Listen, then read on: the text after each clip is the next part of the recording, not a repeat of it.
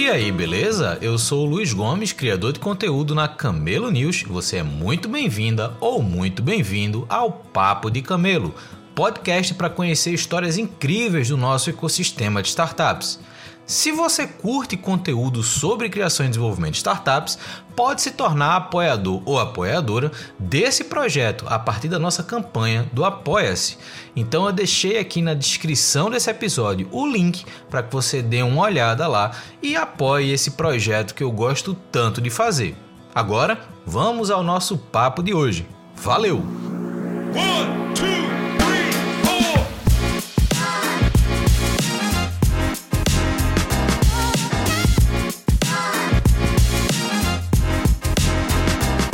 Estamos começando mais um Papo de Camelo. Hoje a gente vai conversar com Lívia Brandini, que é fundadora e CEO da Cultua, uma startup que tem atuado muito no setor de RH, principalmente na discussão sobre cultura de trabalho nesses ambientes mais tradicionais, vamos dizer assim. Então a gente vai conhecer um pouco da história dela, o que, que ela está fazendo, como é que ela enxerga esse mercado. Acredito que vai trazer muito insight, tanto para quem faz parte do ambiente de startups, quanto para quem está no ambiente corporativo e quer entender um pouquinho mais sobre novas estratégias de de cultura organizacional. Lívia, primeiro, obrigado por ter aceito é, conversar comigo, dedicado um pouquinho de, de tempo aqui para a gente trocar uma ideia e passando a bola para você, como eu sempre faço, quem é Lívia e como é que você chegou até aqui? Olá, Luiz. Olá, ouvintes. Antes de mais nada, super agradeço pelo convite.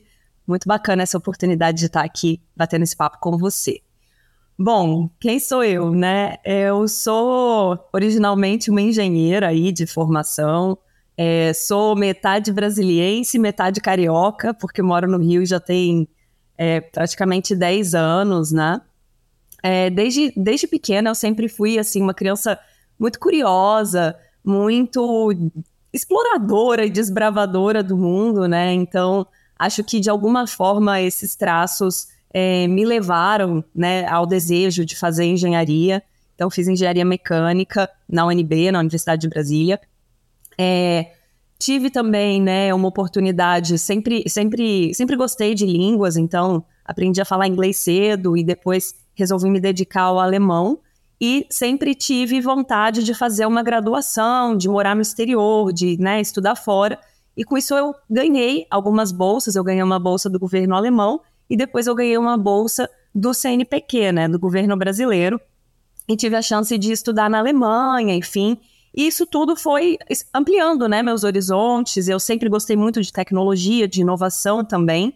E quando eu voltei para o Brasil, né, me formei, etc., voltei para o Brasil e tive a, a, a, é, fui selecionada né, para um programa de trainee da ThyssenKrupp, primeiro programa nacional deles, para vagas no Rio de Janeiro, né? Então, acabei com isso me mudando e fui trabalhar onde? Na indústria, né? No chão de fábrica, né? Aquele sonho bem tradicional, né? Do, do, dos engenheiros, enfim. E foi uma oportunidade, assim, incrível que também, né? Ampliou minha visão ainda mais, porque eu pude trabalhar com gestão de mudança, eu pude trabalhar com... Era basicamente uma, uma engenharia de produção, né? Com bastante foco em otimização de processos, Lean, Kaizen, enfim e lá eu tive a chance também de é, me aprofundar mais nessas temáticas que são uh, temáticas de processos e projetos. E, e por fim, né, no, por trás dos bastidores, a gente sabe que estão sempre as pessoas também. Né? E aí, talvez vocês, né, depois de um tempo, eu acabei transicionando a minha carreira, né? A gente vai falar um pouquinho disso também. É, e hoje eu tenho uma, uma startup, uma People Tech, né? É, tem gente que gosta de usar o termo HR Tech, que é uma startup de RH, né? Eu não gosto muito desse termo de, de tratar as pessoas como recursos, né? Enfim. Mas então, a nossa People Tech é a cultura, e vocês podem estar se perguntando, né? Puxa, o que, que tem a ver, né? O que uma engenheira está fazendo é, trabalhando com People Analytics, né? Com dados e métricas de gestão de pessoas. E aí a questão, né, Luiz, é justamente essa, assim, que ao longo da minha carreira eu pude perceber alguns gaps no mercado e eu senti na pele também dores de cultura, né? Quanto mais eu crescia e me destacava na empresa, mais eu percebia é, algumas faltas de, eu diria assim, alguns desalinhamentos entre propósito, valores, o estilo de liderança que eu almejava, né, buscava, e também de muitos exemplos que eu comecei a receber e ter. E eu comecei a me questionar muito disso, né? Isso, isso já não foi mais na ThyssenKrupp, tá? Isso foi uma, em uma outra empresa, enfim. Uh, a, a, minha empresa foi adquirida por uma outra empresa. E aí, é, eu sou, claro, muito grata a tudo que eu aprendi, muito grata a eles, mas chegou um ponto da minha carreira que eu tive certeza, assim, né? Já, já tive aquele momento de criar coragem, porque requer coragem, uma mudança para empreender, né? De ir para a selva do mercado do zero, criar um produto inovador, não é algo simples, né? A gente às vezes romantiza muito uh, o empreendedorismo e não é bem assim. Mas de qualquer forma, é, foi isso que me motivou. Eu vi que existiam gaps é, do, da atuação de um RH naquela época, né, de uma área de gestão de pessoas que era pouco estratégica, né, que era muito distante do colaborador final, né? A gente via essa área como uma área quase que de departamento pessoal. Ah, demi, é, contrata, demite, paga os benefícios, né?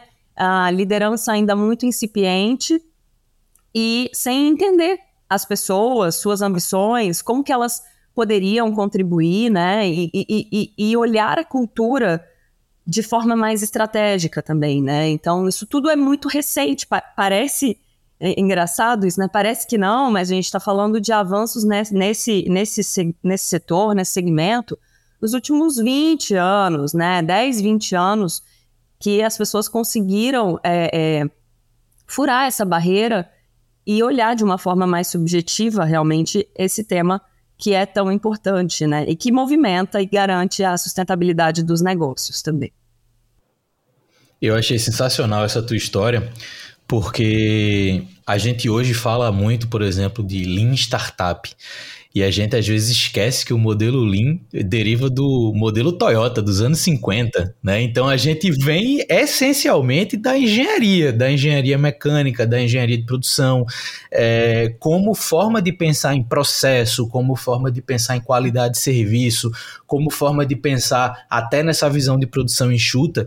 Eu tive uma oportunidade, talvez minha segunda jornada profissional, a primeira, eu, eu, fiz bacharelado em matemática, né? Então, minha primeira jornada profissional foi em sala de aula, a segunda foi trabalhando em consultoria, certificando empresas em qualidade e maturidade no desenvolvimento de software.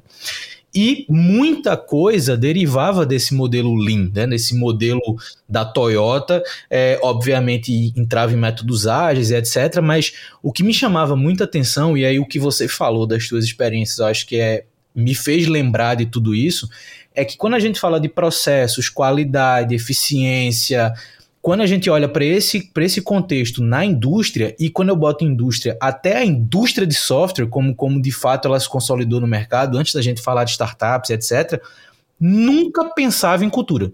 Nada era falado de cultura, nada era, nada era falado das pessoas, é, como se tipo, o, o importante para as pessoas era ter um processo.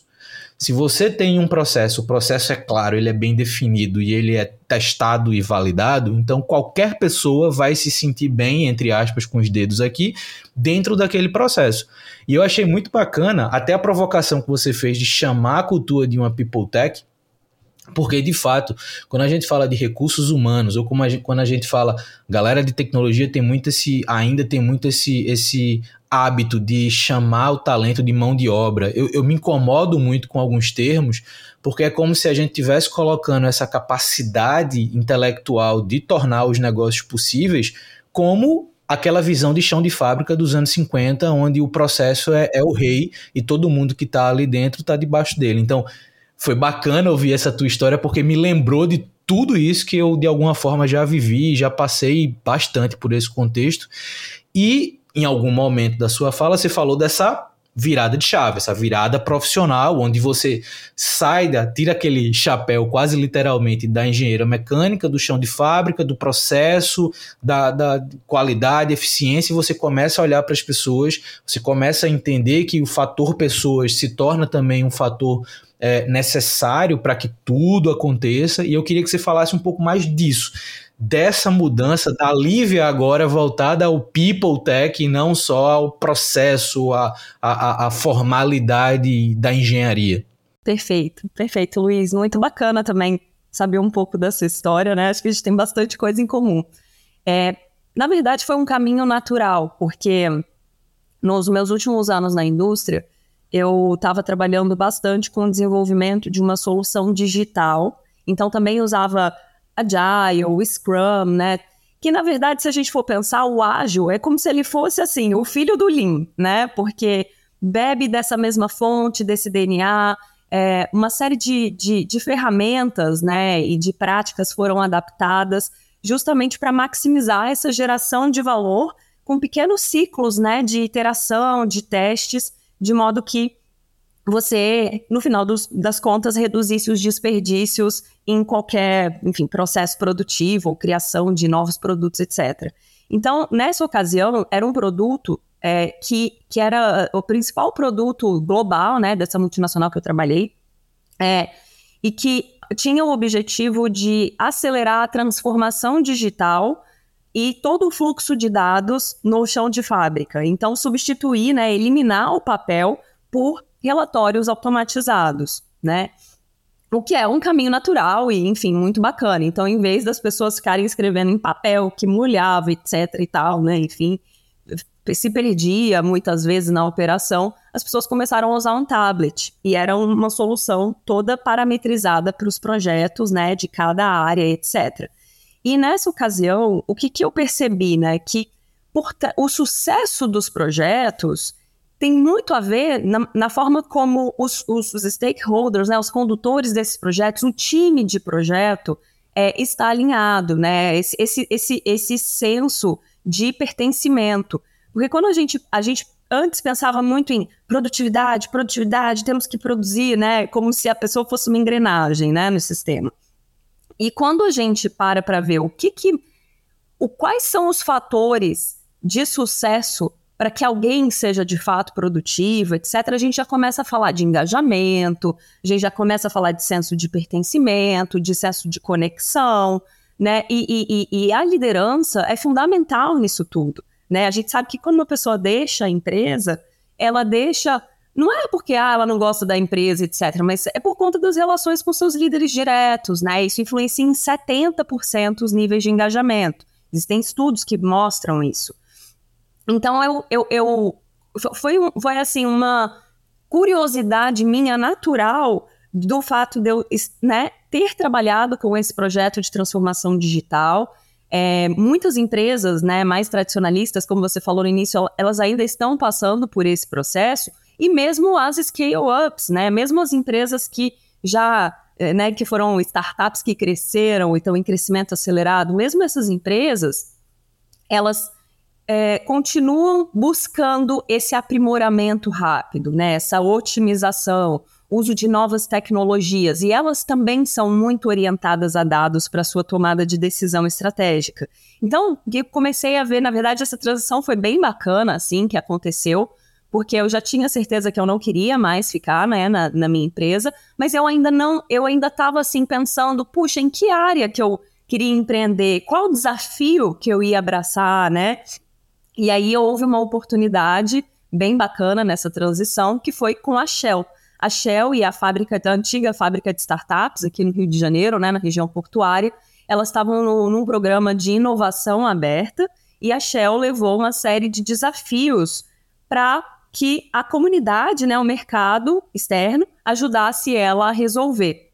E aí tinha desafio de analytics, de hardware, logística, várias coisas que tinham muito a ver com a minha área, né? Que eu poderia facilmente ter ido nessa, nesse caminho, mas teve um desafio que foi o que mais me intrigou, que foi o de pessoas e cultura. Era um desafio de afiliação e engajamento dos colaboradores. E eu pensei, nossa, essa é a pergunta de um milhão de dólares, né? Porque é exatamente isso, eu vivi isso na pele. Projetos, por que, que alguns projetos dão muito certo e outros não? Né? O que, que falta? É só alinhamento? É só comunicação?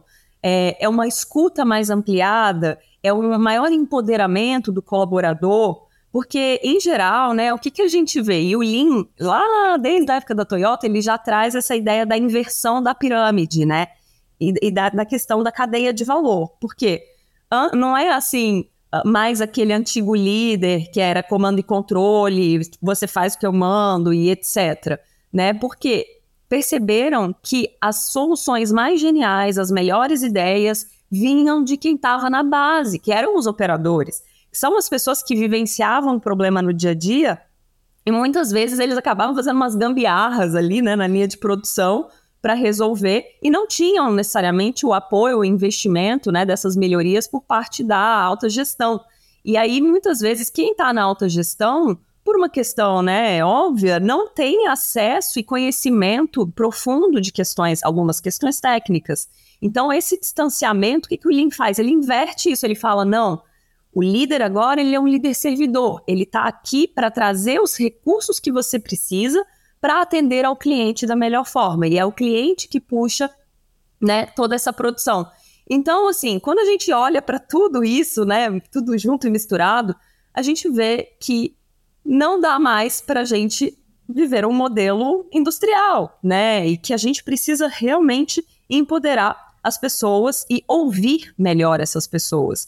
E primeiro, né? E, e assim, então na, na, Shell eu tive essa oportunidade e a, a nossa ideia, né? Foi, foi uma semana de ideação.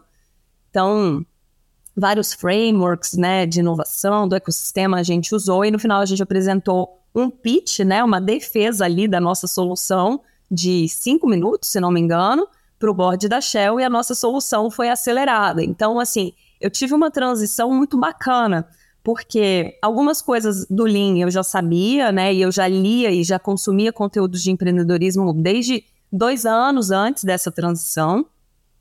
Sempre, né, assim, me, me, é, me seduziu muito, sempre fui muito atraída por isso.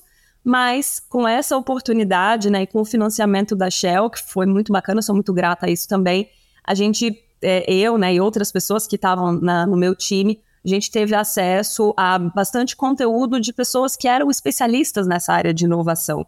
Então a gente aprendeu a, a fazer customer development, a, a, a, entender né, uma demanda de mercado real, a validar premissas, etc é, antes de sair construindo um produto, por exemplo, com base em achismos, né? Achismos de poucas pessoas, enfim. É, isso é muito importante, né? Porque as, a gente tem estatísticas de que a, é, a maioria, se não me engano, são 70%, 80% das startups, elas morrem nos dois primeiros anos de vida.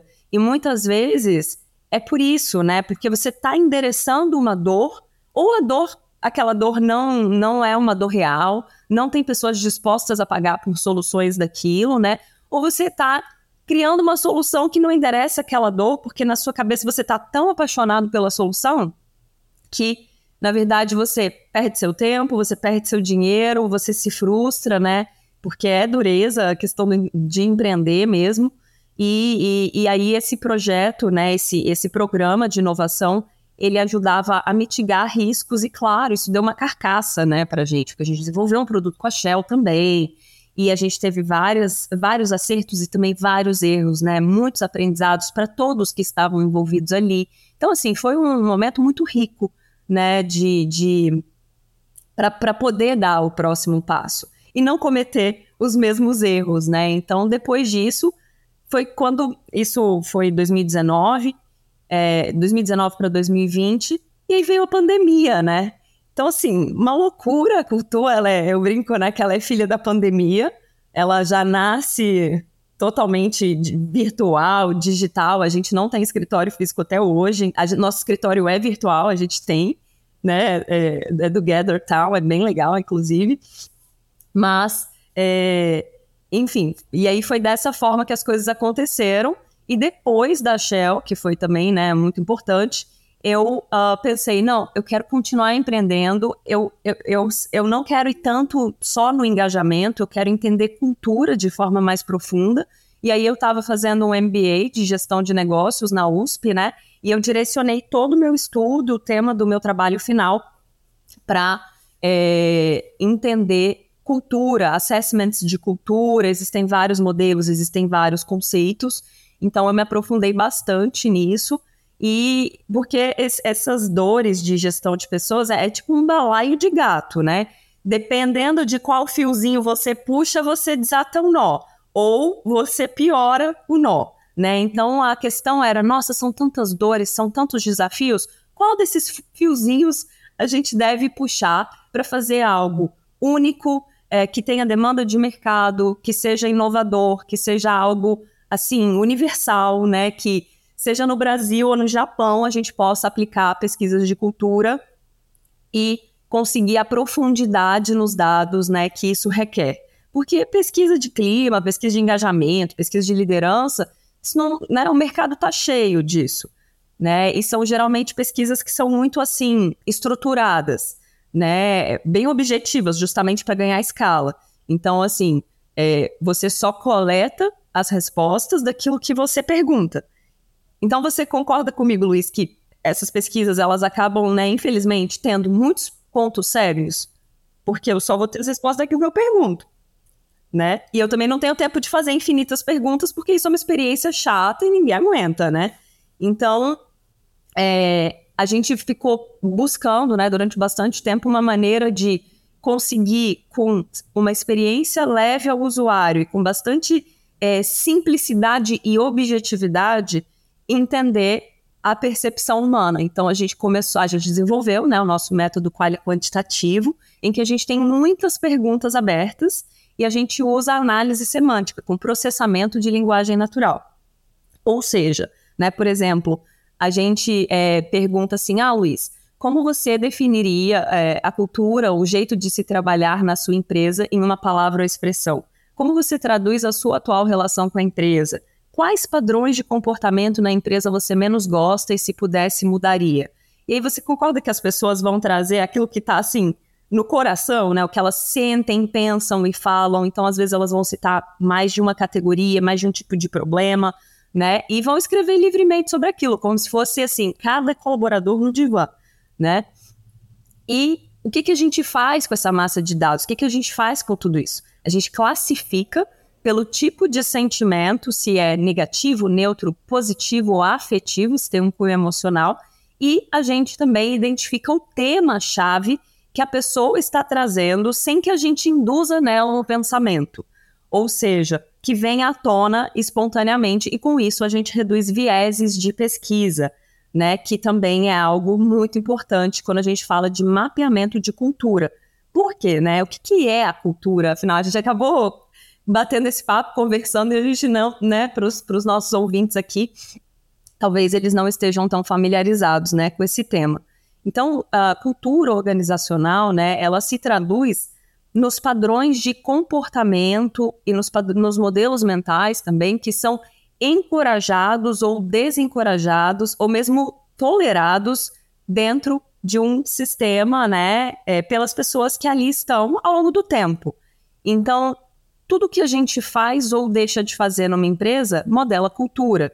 A cultura é responsável pela maneira como a gente inova os nossos produtos, como a gente vende os nossos serviços, como a gente alcança os nossos resultados, como a gente se relaciona entre si com os nossos parceiros, com os nossos clientes e tudo mais, né? Então, por isso que cultura é tão importante, porque ela afeta diretamente o resultado e muitas vezes ela é mais, ela é mais importante do que um bom modelo de operações ou de uma boa estratégia no seu negócio, né? Porque é ela que vai viabilizar a forma como você executa tudo isso na prática, né?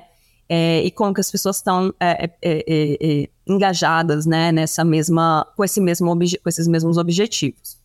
Enfim, falando tudo isso, né? Sobre cultura, justamente porque não tem como a gente identificar esses padrões se a gente não faz uma escuta ampliada, abrangente, representativa e profunda. Se a gente fica ali só na superfície de, ai, como você se sente hoje? Né? Esses, esses indicadores também são importantes, mas são indicadores mais sazonais, são indicadores de humor.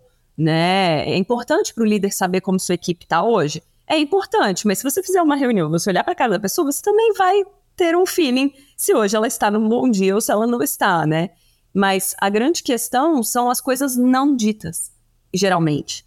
São as coisas guardadas, em que as pessoas não têm espaço para compartilhar.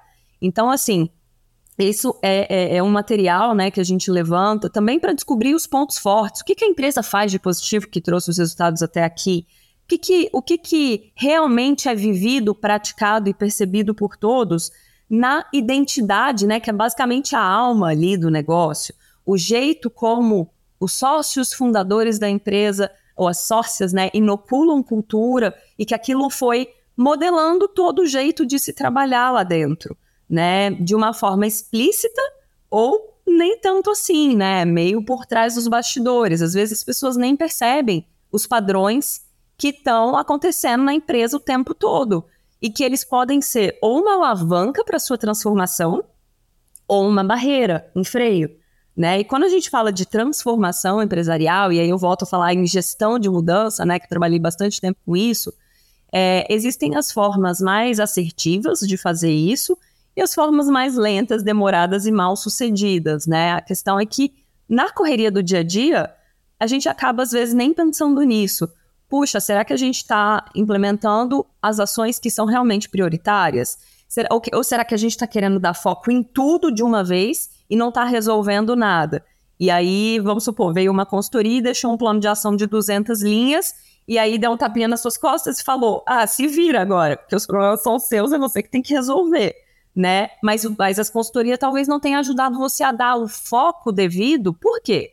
Porque nem ela própria tinha dados profundos e representativos estatisticamente, porque ela não deu conta de ouvir todo mundo, ou porque não existia um espaço de confiança para que essas, ou né, uma sistemática, enfim, em que as pessoas realmente confiassem no anonimato dessa pesquisa. Então, percebe, a gente está falando de tantas dores e tantos problemas, e foi olhando tudo isso que a gente desenvolveu o nosso método, né? Pra, só para encurtar um pouco aqui a conversa. E a gente acabou inovando em uma série de coisas, e é por isso que hoje, né, muita, a gente tem ajudado já, apoiado muitas empresas de diferentes portes e segmentos a entenderem, né, a mapearem e acompanharem a evolução da sua real cultura instalada rumo àquela cultura desejada, né? Aquela cultura que elas querem ter ou elas acham que já têm, mas elas nunca mediram os gaps, né? Nunca mediram o quanto que uma série de valores, comportamentos esperados, princípios, etc., são mais ou menos praticados, né? Na, na, na a vera, né? Na empresa. Não, uma coisa é o que está na frase bonita na parede, outra coisa é o que está no documento, né? E outra coisa é o que as pessoas realmente vivam, vivem, praticam e reforçam no dia a dia. Né? É, a gente precisa mitigar esses gaps. Então, Lívia, eu tive uma experiência recente é, dentro de uma corporação. Eu entrei como um dos diretores executivos na área de inovação e eu entrei justamente na época que tinha uma empresa de consultoria falando de transformação digital. Né? Então, eram quatro frentes de atuação: uma era inovação, que acabou ficando comigo, outra era cultura. E uma das coisas que eu criticava muito a metodologia da, da consultoria era que eles queriam tratar cultura e inovação como trilhas paralelas. E eu falava, cara, se você não tiver uma mudança cultural antes, envolvendo da presidência ao jovem aprendiz, a gente não vai conseguir discutir inovação de forma, é, é, é, de forma efetiva. Né? Então, não vai ter eficiência em programas de inovação, em você criar formas das pessoas darem ideias e etc., se você não mexe na cultura. E aí eu achei interessante que quando eu entrei no, no nesse grupo, a, uma das gestoras de RH virou para mim e fez assim: Ah, Luiz, daqui a pouco você vai estar tá vindo igual os outros diretores. Aí eu fiz: Como assim? Ela fez: Não, vai vir de terno tal. E eu trabalhava de camisa básica, calça jeans. E aí eu fiz: Veja, sem lhe faltar com respeito, a gente está em Recife. Recife é um lugar que faz 40 graus na sombra. Eu não vou vir de terno em hipótese alguma. Aí ela deu uma risada, aquela risada de descrença pensando, vai, um dia você vai vir de terno. Encurtando essa história. Seis meses depois, a presidência soltou uma nota no, no, nas plataformas internas abolindo o uso de roupas formais. Então, eles mesmo começaram a vir com roupas informais, camisa básica, calça jeans, tênis porque isso de fato não muda a, a, a posição que você tá, né? Como se você precisasse de uma imagem X para ter uma posição de direção. E isso também cria uma certa aproximação com o ambiente. Porém, que é justamente o que eu queria te perguntar, uma das grandes dificuldades que a gente teve nesse processo de mudança cultural, que eu acho que é algo que você vive com certa regularidade, é, você já falou um pouco de mudar a forma que você interage com, com as pessoas, interage com, com quem não está, às vezes, em cargo de liderança e meio que já faz esse tipo de, de atividade porque está num cargo que meio que pede isso, mas a galera de operação às vezes não se sente tão à vontade para abrir as coisas, para falar de fato como enxerga as coisas. Eu queria entender como é que você gera esse engajamento que você falou assim, cara, é como se fosse cada pessoa num divã a gente vê muita dificuldade das pessoas se abrirem, até por aquelas ameaças silenciosas de você falar alguma coisa que possa ferir a empresa ou o ego de alguém que está acima de você na hierarquia e, e as pessoas acabam se travando um pouco para isso. Como é que você consegue quebrar essa barreira que eu acho que ela é fundamental para você de fato entender a cultura e melhorar aquela cultura? Uhum. Sim, a gente aplica uma pesquisa, né? Mas é uma pesquisa diferente, uma pesquisa que tem muitas métricas personalizadas e muitas questões abertas. Inclusive, a gente também aplica ela num modelo mais acessível quando a pessoa tem alguma dificuldade com o digital, ou quando a pessoa, por exemplo, né, não sabe ler ou escrever, não se sente à vontade com isso. A gente também consegue aplicar a pesquisa por áudio, né, ou por telefone, enfim. É, e a, a gente tem toda essa preocupação de criar realmente essa, essa zona de confiança que é, um, é, é, é uma via de mão dupla, né? A gente precisa é, é, respeitar o anonimato do colaborador, né, das respostas, ou seja, a nossa ferramenta, a gente gera um BI dashboard e a gente também tem uma entrega de uma apresentação consultiva. E a nossa ferramenta, ela já tem vários filtros inteligentes justamente para que o cliente ele não consiga abrir e expor um recorte de dados de uma área com menos do que quatro pessoas, por exemplo. E a gente agrupa essas áreas, né, de uma forma também é, é sábia nesse sentido. Então, se as áreas são muito pequenininhas, elas vão estar tá, é, acopladas com outras, uh, de modo que as pessoas confiem na pesquisa e que não haja nenhum tipo de retaliação, né? Então, assim, você, uh, o cliente ele não sabe dizer quem foi que escreveu o que na pesquisa. Ele tem as notas médias e ele tem os, as, as frases, os exemplos citados, né? Inclusive, quando alguém cita nomes, etc., a gente anonimiza tudo isso. Às vezes a pessoa se desanonimiza, a gente anonimiza ela de novo, né? Barra nome do colaborador. Por quê? Justamente evitando esse tipo de problema. No passado, a gente sabe que muitas pesquisas é, diziam que respeitavam isso, mas não respeitavam, né? Quando é o próprio empregador que roda a pesquisa, existe uma chance de ter vieses nas perguntas, porque no final do dia você quer validar o seu trabalho, né? Então, assim, inconscientemente, talvez tenham uns vieses ali, e existem vieses nas respostas porque as pessoas ficam, ih, meu IP está sendo rastreado, ih, a empresa vai saber que sou eu falando. Então, no fim do dia, muitas vezes, né, e até hoje isso acontece, as empresas ficam coletando é, a rodo dados e resultados que no fundo não são acurados, né, que eles estão contaminados. Eles não são nem não tem nem o nível de personalização que requer para você medir os gaps da sua cultura desejada com a sua real cultura instalada e o processo em si, ele por melhor que sejam as intenções, muitas vezes ele peca nesse, nessa sutileza do, da compreensão do comportamento humano. Então, isso foi algo que a gente também né, fe, fez e inova nisso, justamente para que as pessoas que respondem uma primeira pergunta, elas queiram responder a segunda, a terceira, a quarta e a quinta. Porque cultura, ela, é, a cultura está em constante transformação, né? E como você bem disse, não, não dá para a gente compartimentar tanto. Se a gente quer uma cultura de inovação, então vamos falar de cultura de inovação. Né? Não dá para falar, ó, a cultura está nessa direção e a inovação está naquela outra, né? Realmente eu concordo com você que isso não, não faz tanto sentido. É...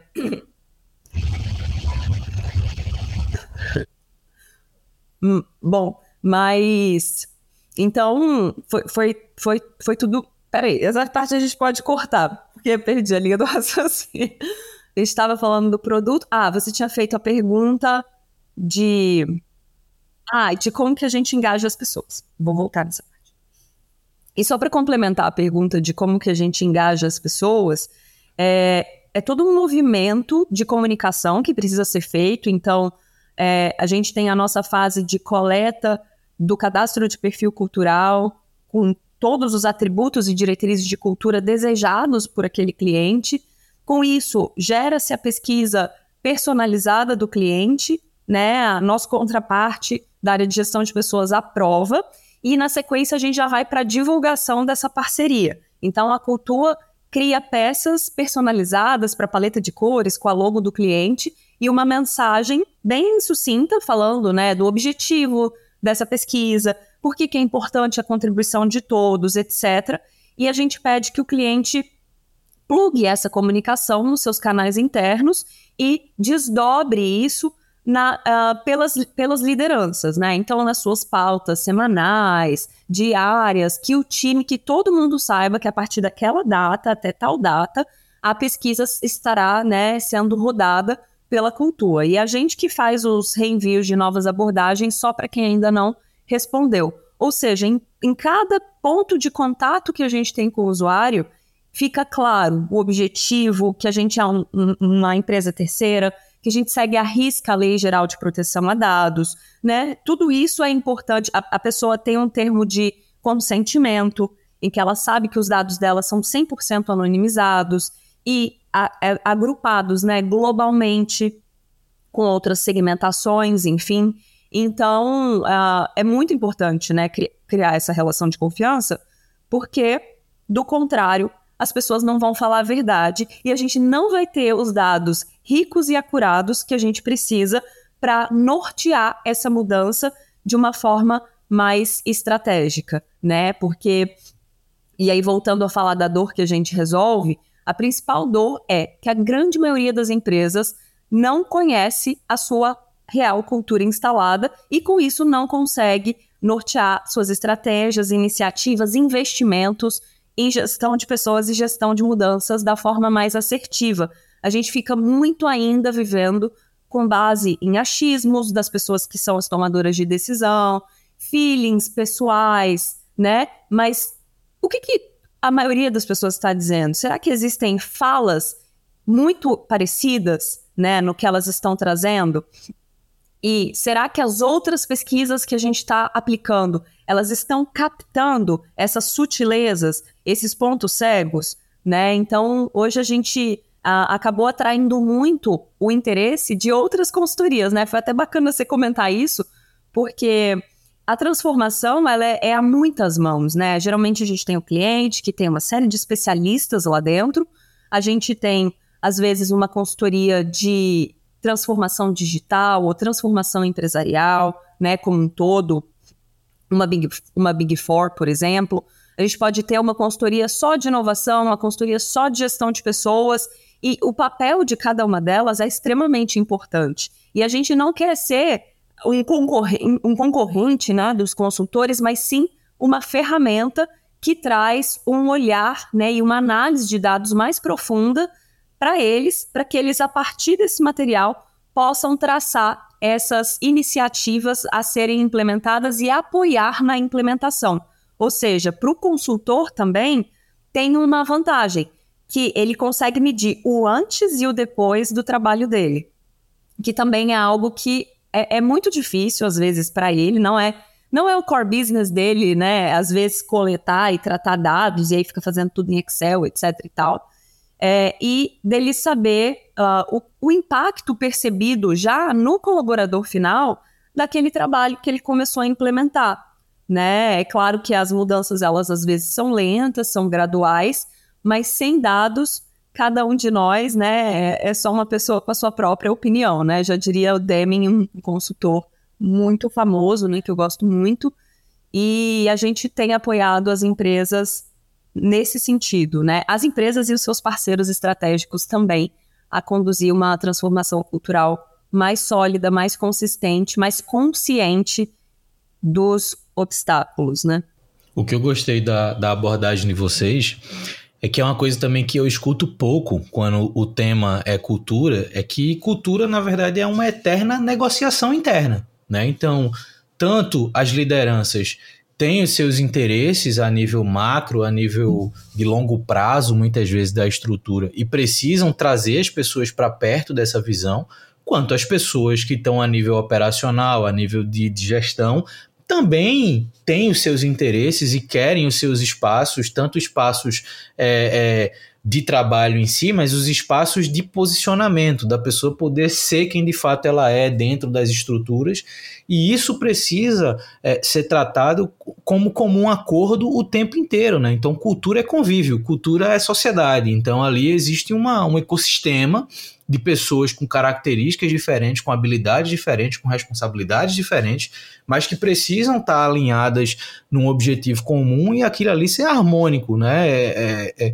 e eu acho que é importante colocar todos os perfis no jogo, que eu acho que é uma coisa que vocês estão conseguindo fazer e que é muito bacana, que é colocar os atores todos no jogo. Então, não é uma pesquisa da liderança para a operação, não é uma, uma pesquisa só para a direção, não, é uma pesquisa do contexto, da empresa, para de fato confrontar aquilo que bota-se nos quadros para aquilo que de fato se vê no dia a dia. Né? Então, acho que a primeira grande reação para todo mundo, que eu acredito que, que deve acontecer com vocês, é essa percepção de que o que está nos quadros não corresponde muitas vezes, ou para não generalizar, mas acredito que quase todas as vezes não corresponde à realidade. Sempre tem algo que precisa ser mudado, não necessariamente para chegar nos quadros, mas para identificar que tipo de quadro faz sentido com a realidade. Né? Então, acho que esse é o ponto-chave. Né? E, e, já para devolver para você também, o que eu queria entender é, nessa tua experiência,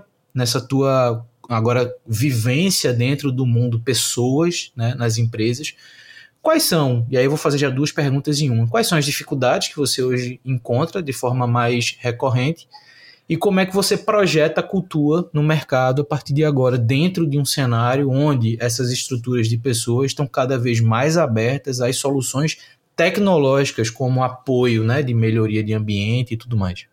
Sim. Olha, são bastantes assim desafios, né, nesse sentido. A gente tem visto, é, é claro que pode variar dependendo do tipo de modelo organizacional, do tipo de estrutura, né? Não existe uma resposta única para isso. Às vezes, até mesmo num segmento, os desafios maiores são um específico em vez dos, dos outros top five, né, digamos assim. Mas a, a gente percebe alguns desafios diretos que, que, que são captados né, na nossa pesquisa. Por exemplo, uh, muitas vezes o despreparo da liderança, né? Esse é um, é um tema que é tendência, né, esse ano, no mundo inteiro, a, o desenvolvimento da liderança, porque já perceberam que não adianta investir tanto em, em outras coisas se a liderança ela não está madura, se ela não consegue disseminar aquela, aquela cultura desejada, se ela não consegue dar o exemplo do que ela fala versus o que ela faz, né? Isso é um desafio de autoconhecimento para cada líder, né? Ninguém nasce já líder, as pessoas se desenvolvem nesse sentido e é uma soft skill, né? Muito importante que envolve na verdade várias outras soft skills. É, mas é, a liderança é um ponto. A gente vê também coisas simples como é, a, a falta de feedbacks sistemáticos, de feedbacks mais estruturados, ou mesmo um feedback no dia a dia, sabe? De que a pessoa saiba o que, que ela faz de positivo e o que, que ela não está atendendo ou fazendo bem, né? No ato, quando as coisas acontecem. É, a gente também tem, principalmente para as empresas maiores, vir uma questão muito grande a, a, o excesso de ferramentas, o excesso de canais de comunicação. A comunicação ela vira, é, é, ela na verdade obstrui, né, os processos da empresa. Uma falta de visão dos processos de ponta a ponta. Isso também costuma acontecer, mas eu vejo assim muitas vezes uh, um problema que antecede tudo isso e que não necessariamente aparece na pesquisa, que está fora dele e a gente vivencia no dia a dia é que a grande maioria das empresas não tem orçamento para tratar gestão de cultura e gestão de mudança, né? Ou às vezes modelam essas áreas de uma forma apartada. Por exemplo, esse aqui é o head de transformação, essa aqui é a head de pessoas, esse aqui é o head de inovação, esse aqui é o head da informação, né? E aí tem vários heads que às vezes ficam ali batendo cabeça, ou então fala, e não, esse projeto saiu da minha pasta, agora tá ali naquela outra pasta, né? Enfim. E, e, aí você pensa, gente, mas a organização não são várias pastinhas, né? A, a gente está falando aqui do, de atingir o objetivo, de eficiência, né? De repensar os modelos. E aí fica, ai não, agora eu só vou ter budget para o ano que vem, né? E eu acho isso tão engraçado, porque o que, que eu percebi? Que as pessoas, antes de rodar um diagnóstico, elas querem arrumar a casa. Porque elas, elas não querem um diagnóstico para descobrir necessariamente os problemas com a mentalidade de crescimento de opa, vamos tratar, vamos, né, a partir disso, porque eu preciso disso para ontem, vamos pegar isso daqui a duas semanas e vamos fazer bonito e a partir daí a gente rampa e a cada seis meses a gente faz uma nova pesquisa, né? muitas vezes, com medo de se expor da exposição, ou seja, e aí isso também tem a ver com as relações estabelecidas com seus líderes, né, diretos, Muitas vezes essa pessoa ela quer fazer, mas ela não tem apoio, ela não tem orçamento e ela ainda se sente insegura porque a gente vai mexer na, naquela poeira debaixo do tapete, né? E isso é desconfortável. Requer muita coragem você ser um líder que banca um diagnóstico de cultura na sua empresa, porque a gente está falando da alma da empresa, a gente está falando da essência. A gente vai descobrir coisas que outras pesquisas muitas vezes não captam. E a pessoa tem que estar disposta a lidar com isso né? Mas aí muitas vezes ela fica, não, vamos deixar para daqui a seis meses ou para o ano que vem, porque daí eu organizo a casa e aí a gente vai fazer bonito, como se fosse uma síndrome do selo, né? No fundo, a gente quer é o selo, ou não, a gente quer a mudança real acontecendo e sendo tracionada rapidamente. Então, é uma provocação aqui que eu deixo para os ouvintes, né? A gente tem muitos clientes que, inclusive, nos procuraram por essas outras áreas também que eu citei. Às vezes é a pessoa da transformação que vem, às vezes é a pessoa da inovação, mas o mais importante é a pessoa querer ter clareza do que está acontecendo dentro da empresa, de quais são essas, esses padrões de comportamentos. Né? A gente descobre muitas coisas sobre valores pessoais, valores corporativos mais praticados, mede os gaps dos atributos específicos de cada cliente, né? Por isso nossas pesquisas são personalizadas. E a gente, é, você estava falando antes, a gente também consegue segmentar tudo isso. Ou seja, estão todos os públicos ali dentro. Às vezes a gente tem um grupo. A gente não está falando só de uma empresa, a gente está falando, sei lá, de, de, de um grupo de 10 empresas e que a gente consegue segmentar os diferentes recortes, recortes e nuances das empresas do grupo, de uma unidade de negócio, de uma cidade, de um departamento, de uma equipe do líder. E a gente ranqueia tudo isso e compara, né, correlaciona indicadores para entender quais são as áreas mais críticas, quais são aquelas que precisam de mais apoio. Será que a dispersão dos dados é muito grande? Será que a gente tem várias microculturas ou subculturas dentro da nossa empresa? E a gente não está tratando isso? Né? É, ou então, não, faz sentido que um departamento tenha uma cultura completamente diferente, porque isso é estratégico para a empresa. Ok, né? Mas sem métricas, a gente não sabe nem quem somos, nem onde estamos. Quem dirá traçar os melhores caminhos para onde a gente quer chegar, né? Porque muitas vezes foi o que você disse. Não é só sobre como eu chego naquele quadro bonito. Primeiro, será que aquele quadro bonito que eu estou querendo copiar do Google ou da Amazon, será que aquele quadro bonito ele dialoga comigo, com o meu negócio, com o meu segmento, com o meu estilo de liderança? Será que essa é a cultura que eu busco, né? A gente, um outro desafio que eu trago aqui só para concluir essa, essa pergunta é que a gente, para a gente pensar, né? A gente adora benchmark. A gente adora se comparar com os outros, olhar para a empresa do vizinho e falar: nossa, eu tenho selo e ele não. Ou então, ah, ele tem o selo e eu não tenho. Ou então, eu estou no Tier 1, nos top 2% do mundo. Eu sou muito bom, minha cultura já é perfeita. Mas será que isso é uma mentalidade? Ou seja, não, minha cultura já é perfeita, já não vou mais investir nisso nunca mais, que está tudo dominado aqui dentro, né? Será que isso é uma mentalidade de crescimento? Né? Isso é um ponto. E será que a gente precisa realmente só se comparar com as empresas do segmento, porque eu sei que isso é muito legal, né? E a gente também tem um benchmark é, dentro da cultura, né? Do mercado nacional, enfim, dos nossos segmentos. Isso aflora, é, é interessante, é curioso, é legal, mas eu acho que antes da gente querer se comparar com os outros, a gente deveria estar tá querendo se comparar com nós mesmos, né? Qual seria a nossa melhor versão? O que, que a gente gostaria de ser? O que, que a gente está fazendo que está nos impedindo de alcançar o nosso resultado, os nossos objetivos, né? Tudo, tudo nasce do porquê. Por que, que a gente está fazendo o que a gente está fazendo? O que, que a gente quer alcançar, né? Como que a gente vai alcançar isso? Se a gente não tiver clareza disso, que é básico, né? É quase como um autoconhecimento para a empresa. Como é que a gente vai garantir o sucesso dos nossos resultados? Fica bem difícil, concorda, Luiz? Pois é, pois é. E, e eu acho que isso justifica muito, até vou voltar para uma das primeiras coisas que você falou, dessa visão de se enxergar como um people tech. Né? Então, é, é importante a gente perceber que organização, organizações são pessoas que obviamente têm seus processos, têm suas estruturas, mas fundamentalmente são pessoas.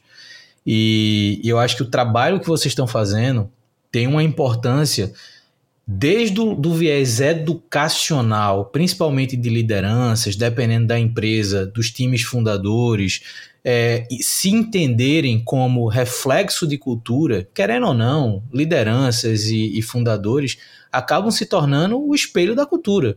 Mesmo que de forma inconsciente, a forma que essas pessoas é, se relacionam entre si, a forma, a forma que elas se relacionam com pessoas que, entre aspas, com os dedos aqui, estão abaixo hierarquicamente delas.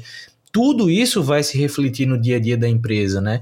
Essa questão que você falou também de buscar um modelo ideal, isso, isso também acaba caindo no mesmo erro que eu vejo no meio de startups, né? A gente, a gente desde do ano passado, principalmente, a gente está sendo bombardeado de uma nova percepção para esse ambiente de startups que, para mim, já deveria estar tá sendo conversada há 10 anos.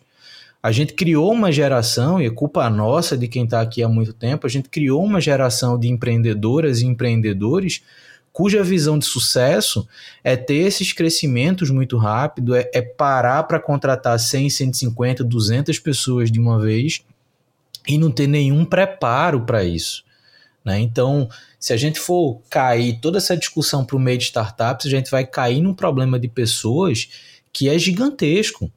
Que é gigantesco. Até nesse cenário que a gente está vendo de mudança de percepção e com essa sequência de demissões em massa, a forma que essas coisas estão acontecendo e a justificativa para que essas coisas aconteçam, muitas vezes é um erro de pessoas de entender a importância de papéis, de entender uh, o objetivo do negócio conectado com as pessoas que você precisa. Então, se a gente for de fato aprofundar nossa conversa para esse nível, vai mais umas quatro horas de conversa, mas eu acho que é fundamental deixar essa reflexão e essa provocação para quem está hoje no contexto, principalmente para quem tem hoje um papel de liderança e pode ser o, o, o responsável pelo início de uma análise, pelo início de uma mudança de cultura.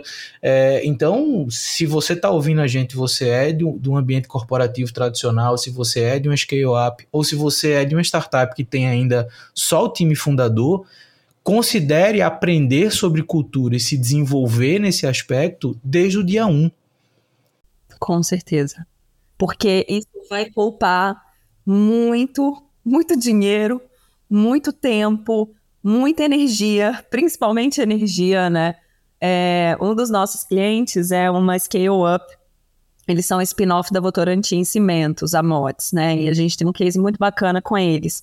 Eles estão em crescimento acelerado e o, o sócio fundador, ele fala é, que desde o dia zero, cultura é algo importante para eles e e não é, e, e, pelo simples fato de que quando a empresa já está com 50 pessoas, 100 pessoas, 200 pessoas, é muito mais difícil você começar a pensar nisso, né? Se você negligenciou esse assunto até lá, depois é muito mais difícil você implementar, né? Mais fácil é você liderar pelo exemplo, desde o início, né? É claro, a gente erra, a gente, né, os líderes erram o tempo todo, mas a gente tem que ter a consciência da mensagem que a gente está passando para as pessoas. O que, que a gente está encorajando? O que, que a gente está desencorajando? E ainda sobre esse tema das startups, né, que a gente realmente não vai aprofundar tanto aqui, mas talvez tenham investidores também nos escutando hoje. é, isso, esses erros de modelagem, essa pressa da contratação, esses grandes valuations né, que aconteceram uh, na, em rodadas bem grandes nos últimos anos de hype, né, em que o mercado estava muito arrojado, muito aquecido, é, excessivamente, talvez, né, uma, uma coisa de uma coisa louca eu vejo que não é só todo esse movimento, né, a, a, consequência dele não é só responsabilidade dos empreendedores que estavam ali, porque os planos foram endossados ou mesmo estimulados, né, essa, essa velocidade pelos investidores. E aí, quando o mercado, a economia vira de cabeça para baixo, é claro que, né, são, são os empreendedores que estão na reta ali com, com aquilo, mas na verdade eles estavam simplesmente implementando um plano de, de, né, de, da rodada de captação. E que, de fato, muitas vezes é, é, foi precoce, né? Foi não considerou riscos econômicos, macroeconômicos, né, do mercado, enfim. Então, é, depois disso, deu uma esfriada também, o movimento de reajuste foi bem injusto, né? Eu percebo assim que derrubaram todos os valuations como se aquelas empresas já não valessem nada, mesmo as empresas que triplicaram, por exemplo né? Mas eu acho que é uma fase ainda que o mercado está se ajustando e foi uma grande lição também para esse universo de investimentos, né? Sem dúvida. Exatamente. É como eu disse, né? A gente acabou formando essa geração e eu vou pegar exatamente o mesmo exemplo que você deu. Muita, muitos perfis investidores daqui começaram a olhar para o perfil de investidor do vizinho, né? Pô, mas no país tal já tem tantos unicórnios, mas no país qual o, os valuations têm que chegar em, em, em 1, 10, 100 milhões em três anos. E, e, vamos ter que fazer isso aqui. Se o Brasil não tiver desse jeito, a gente vai ficar para trás. Só que o para trás nunca vai ser baseado no valor das empresas, mas no impacto que essas empresas conseguem de fato causar no mercado. Né? Então, acho que o grande aprendizado que a gente teve, realmente, né, quem está empreendendo segurou a bucha porque foi impulsionado por isso durante muito tempo e de uma hora para outra cortaram, a, cortaram as mangueiras de oxigênio e aí te vira, né? Então, assim, eu acho que no curto prazo, isso é bom para quem investe, porque vai poder ter uma análise mais racional sobre o investimento, mas no médio e longo prazo também vai ser bom para quem está empreendendo, porque agora a gente tem a oportunidade de criar uma nova geração de empreendedoras e empreendedores que já nascem com essa visão da racionalidade.